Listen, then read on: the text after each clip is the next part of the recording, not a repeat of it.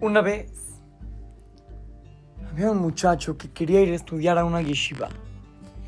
Después de hacer un largo viaje, caminatas, cruzó ríos, después de muchísimo tiempo de estar viajando, viajando, viajando, llegó a la yeshiva de Radin, a la yeshiva del Jafetz Haim.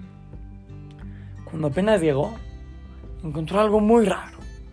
Encontró que estaban todos los jóvenes ahí, todos amontonados, esperando a que les asignen un, lugar para dormir.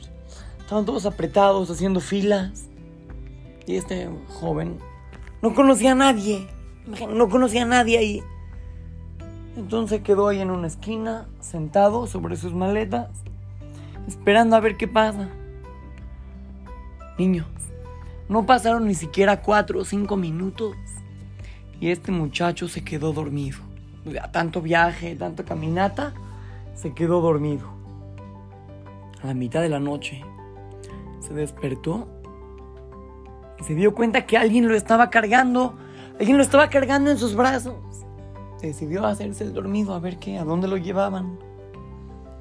De repente se dio cuenta que este desconocido que lo cargaba lo dejó en una cama, se quitó su saco y lo tapó para que no le dé frío. Después de eso, se sentó en una silla al lado de él y se puso a leer un libro de Torah. Este muchacho se hizo como si estaba dormido, pero estaba siguiendo todo lo que pasaba. Al otro día cuando se despertó ya arregló todo, ya le dijeron dónde va a estar, ya le acomodaron las jabrutó, todo, le dijeron todo cómo funciona la yeshiva y cuando ya estuvo todo ordenado, este joven empezó a investigar quién era la persona que durante la noche lo tapó con su saco, lo cargó para que no se duerme en el piso en las maletas. Y al final, después de investigar, se dio cuenta que ¿saben quién era? ¿Saben quién era este señor que lo cargaba, este desconocido?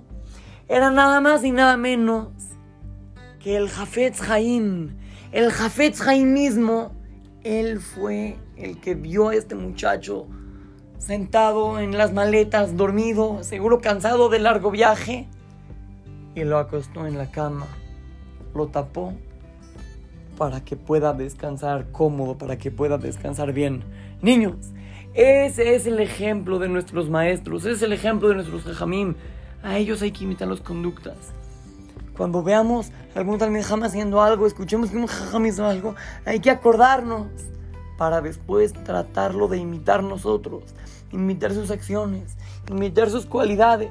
Si ves a alguien sufriendo, si ves a alguien que le puedes ayudar, no lo dudes. Ve y ayúdalo. Nunca, nunca en la vida te vas a arrepentir por haber ayudado a otra persona. Aunque, aunque te cueste trabajo, aunque en este momento parezca que no te conviene. Escuchen bien, siempre que la persona ayuda a los demás, está haciendo lo correcto y seguro se va a poner muy contento. Así es que, lo saluda su querido amigo Shimon Romano para Try Go Kids, Talmud Torah, Monte Sinaí.